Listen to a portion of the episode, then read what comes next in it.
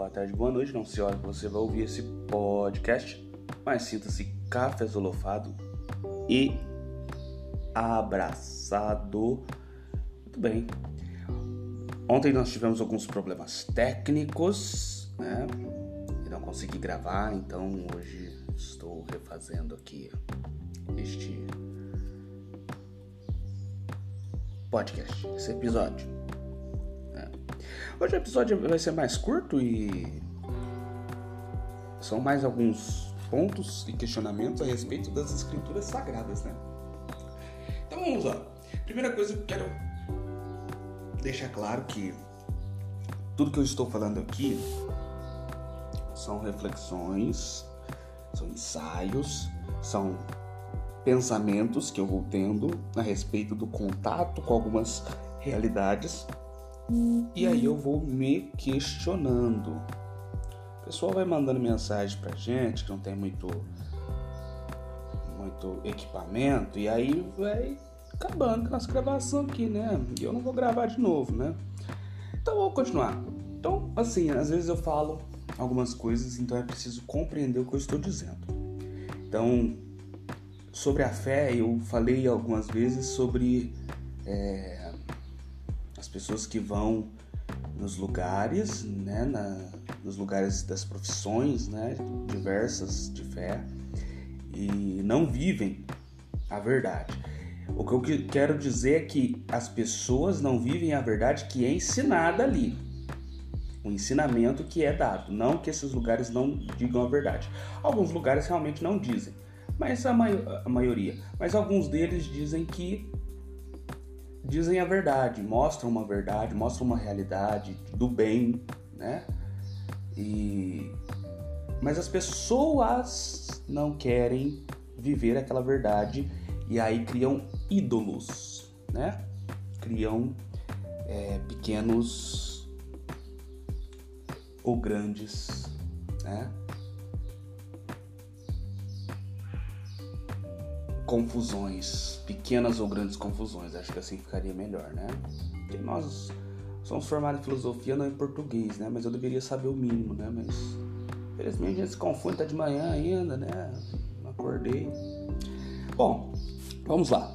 O que, que são as escrituras sagradas? Cada denominação vai ter uma escritura ali que vai guiar o seu sua doutrina, seus dogmas, suas é, verdades, seus anúncios, né?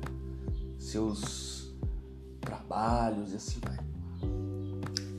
Só que o que mais me questiona e hoje eu vou tratar sobre esse questionamento é até que ponto aquilo que está escrito é é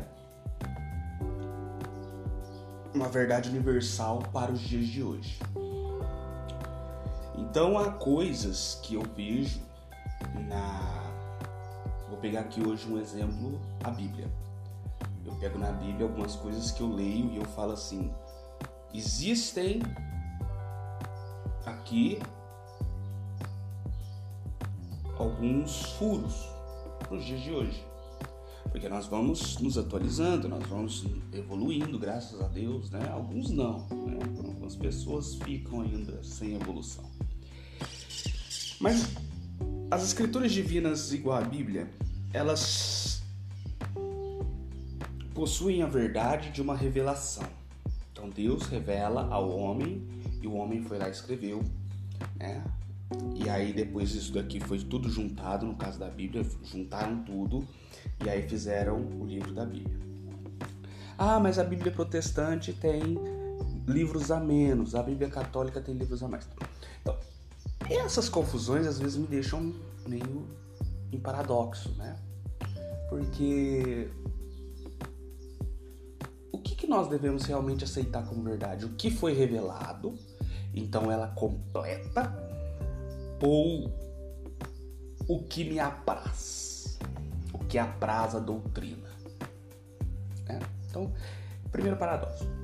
Segundo, é, de que forma que nós lemos a Bíblia? E é esse ponto que eu quero muito falar hoje. Muitas pessoas leem a Bíblia nas entrelinhas ali. Então, as interpretações. É, e aí vem os mais antigos, né? Os santos, os é, primeiros filósofos, teólogos ali que tiveram contato com isso, né? E claro que Platão, Platão não teve contato com Bíblia, pô. Então eu não tô falando dele, eu tô falando dos mais antigos, assim. Vou pegar aqui Santo Agostinho, Tomás de Aquino, é, Tomás Kempis, é, outros também que tiveram Spinoza, né? E aí depois vai começando um contemporâneo. Por quê? Porque eu vejo que a religião ela sempre é algo novo, ela sempre vai se renovando. Ela não vai se transformando em coisas novas, ela vai se renovando. Então ela continua a mesma essência, mesmo padrão, só que ela vai se atualizando à medida que nós também vamos evoluindo. Isso daqui não se chama atualizar as coisas para aceitar tudo que há, né? Para se adaptar ao discurso do novo século, discurso dos novos tempos. Não. O que foi dito há dois mil anos atrás, ó, dois mil anos, cara. Só cultura, pô.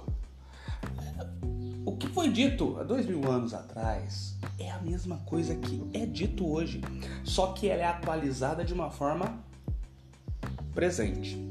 Veja, então, às vezes eu ler estritamente ali, que está dito ali na Bíblia, não faz sentido para nós hoje. Não faz sentido. Nenhum. Nenhum. Entende? racionalmente dizendo, tem coisas que a gente lê em algumas escrituras sagradas, em alguns é, livros guias aí de, de algumas religiões, você olha e você fala assim, esse cara escreveu, tipo assim, vamos pôr, espiritismo, o cara escreveu isso aqui 60 anos atrás, isso daqui não faz sentido nenhum, 100 anos atrás, aqui pra mim é nada, não tô entendendo nada.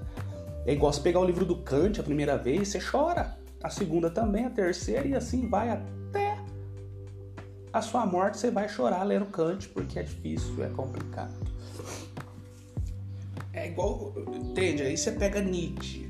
Você pega Nietzsche nas entrelinhas. Ai, porque Nietzsche disse isso, porque Nietzsche disse aquilo, porque aí que tá escrito, porque... É preciso compreender todo um contexto para você trabalhar isso hoje. Porque eu tenho comigo que a filosofia, ela deve dar sentido as verdades do mundo, a verdade das coisas. Então, ela dá sentido e ela, ela encontra a verdade, e nesse encontro da verdade ela dá sentido. Então, veja: se eu leio as coisas estritamente como está escrito, não faz sentido algum para nós. Não faz sentido. Você pega lá, você lê Adão e Eva, você fica se perguntando como que eles dois conseguiram, com dois filhos homens, populacionar o mundo. Você fala assim: caramba, velho, o que, que aconteceu? Então é preciso interpretações e é preciso compreender contextos de o que é escrito o que é apresentado. Infelizmente, há pessoas que não vão atrás disso e ficam só. Tá escrito? Não, mas tá escrito. Mas breve história. Uma vez eu tava não é história, é uma, é uma realidade que aconteceu comigo, mas eu conto ela como uma história. Uma vez eu tava numa. O que eu tava fazendo? Sei que eu tava fazendo lá não. Sei que a gente sai. Ah, eu tava numa missão e a gente saiu para anunciar e para falar com o pessoal lá na rua. Isso foi em Belo Horizonte, se eu não me engano. Isso, Belo Horizonte. E aí a pessoa chegou em mim é porque se você ler aqui tá falando. Hora eu vou falar sobre esses ídolos aí, eu vou trazer uma mais solidificado alguns termos, né? Ah, porque que você tá falando aí? Vê em tal livro da Bíblia, tal versículo, tal capítulo. Beleza. Peguei e abri na frente da pessoa, assim, né? Li, falou, viu, porque se é isso, se é aquilo, eu peguei, virei a página. Na outra página tinha outra ordem de Deus falando ao contrário daquilo ali que eu, que eu tinha falado.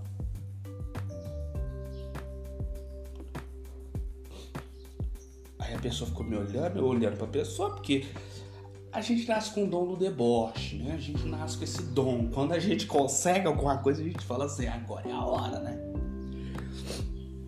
Mas assim, e aí depois disso, porque eu não esperava isso, depois disso eu falei assim, eu preciso entender algumas coisas. Então veja, muitas das leis de Deus, ele quer dizer, ele diz algo para os homens e continua válido aquilo para nós. Só que hoje igual, Deus falava dos ídolos, do bezerro de ouro. Hoje nós não fazemos bezerro de ouro. Hoje as pessoas, tem gente doida que faz sim, faz não sei o que, não sei o que. Mas hoje nós não fazemos um bezerro de ouro. Como que essa palavra ainda continua verdadeira para nós? Porque nós continuamos fazendo ídolos. Nós continuamos idolatrando coisas, dinheiro. Continuamos idolatrando pessoas. Só você pegar o Instagram aí. Você pega o Instagram, você vai lá numa pessoa que não fala nada com nada. O que, que a pessoa faz? Dancinha. Ela tem 100 mil likes, um milhão de seguidores. Yeah!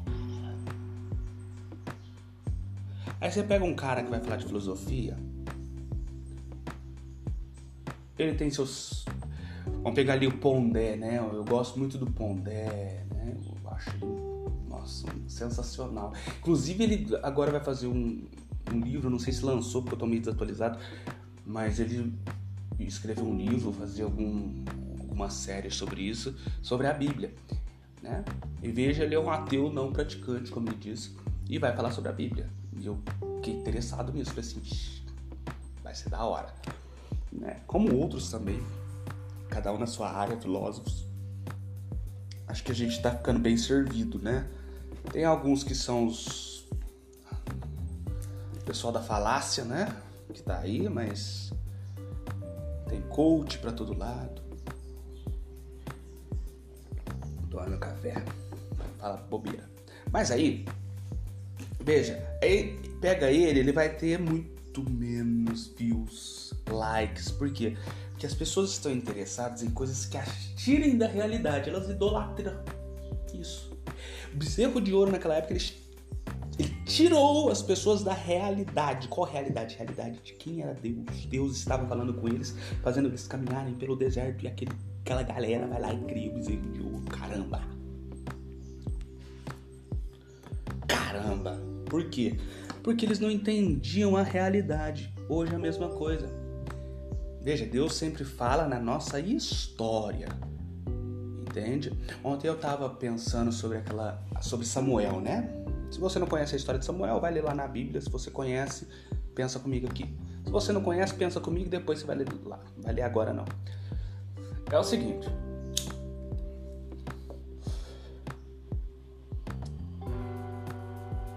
Ana recebeu uma promessa. Entregou Samuel. Samuel foi pro templo. Depois Deus chamou ele e depois a promessa se cumpriu. Veja, a promessa precisa ser preparada. A mesma coisa nós. Nós temos uma promessa, que é o céu. Jesus veio fazer o que aqui? Jesus veio anunciar o reino dos céus, nos redimir porque éramos escravos da morte por conta do primeiro pecado. Ele veio nos redimir, nos devolver a liberdade. Por quê? Pelo pecado de Adão ficamos presos na liberdade. Como assim? Nós não tínhamos escolha. Nós tratávamos as coisas sem escolha nenhuma. E, e foi mandado profetas, foi mandado tudo, e parecia que os homens continuavam sem essa escolha. Mesmo podendo escolher, mas os homens não queriam. E os que escolhiam, muitas das vezes esses homens esses que não, não esses que se autoprivavam, né? E nós ficamos presos nisso. E Jesus nos redime disso e nos devolve a escolha. É, é por isso que eu não acredito em predestinação, porque eu acho que seria muito injusto, né? E, mas eu acredito que Deus veio a fim de reunir todas as coisas, por isso que Jesus veio, ele diz isso na palavra. E aí entra novamente a graça da interpretação, que as pessoas não interpretam. Hoje se diz de atualizar as palavras. Veja, eu estou dizendo isso do cristianismo. Por quê? Porque eu sou cristão. Tá? Mas. E eu não posso chegar aqui e querer. Eu conheço, sei de outras religiões, respeito, amo meus irmãos de outras profissões de fé, mas eu não tenho propriedade para chegar e falar da Umbanda aqui, dos escritos da Umbanda. Eu tenho propriedade para falar às vezes dos discursos, às vezes da espiritualidade, tudo, mas dos escritos não, porque eu não, não fui ler a fundo. Li algumas coisas sobre, mas não fui ler a fundo a raiz, né? Os escritos raízes. Conheço a raiz, mas não fui ler. Sobre o espiritismo poderia falar, poderia. É... O Islã também, eu tenho alguns livros aqui, tenho lido, né? Para conhecer também. Então, assim, eu trato sobre isso. Eu vou falar sobre o cristianismo hoje a respeito da Bíblia. Mas você pode pegar esses pensamentos e jogar dentro da sua denominação, dentro da sua profissão de fé, porque vai dar super certo, você vai ficar questionado e você vai conseguir ver algumas coisas diferentes. Então, veja, as escrituras em si, elas dependem de uma interpretação que não é minha, mas de uma interpretação que é de uma tradição, de uma história, de uma revelação de Deus e que ela vai se atualizando. A palavra é sempre nova, né? Então ela vai se atualizando. Esse atualizar, e aqui eu quero terminar. Esse atualizar não é retirar de contexto, é colocar no contexto da verdade bíblica, mas atualizando para o nosso tempo. Então veja, bezerro de ouro, ídolos de hoje. É... Toma tua cruz e me siga. Pessoas que só acreditam em prosperidade, mas não veem que o ressuscitado passou pela cruz. Então as pessoas hoje negam ela, negam a cruz. Então, com isso eu quero te levar a pensar, né? Como você tem visto os escritos sagrados? Você tem visto a verdade que ele transmite e presentificado isso? Né? Ou você simplesmente tem utilizado disso sem ao menos pensar? E o que isso quer falar para mim hoje? Muito bem.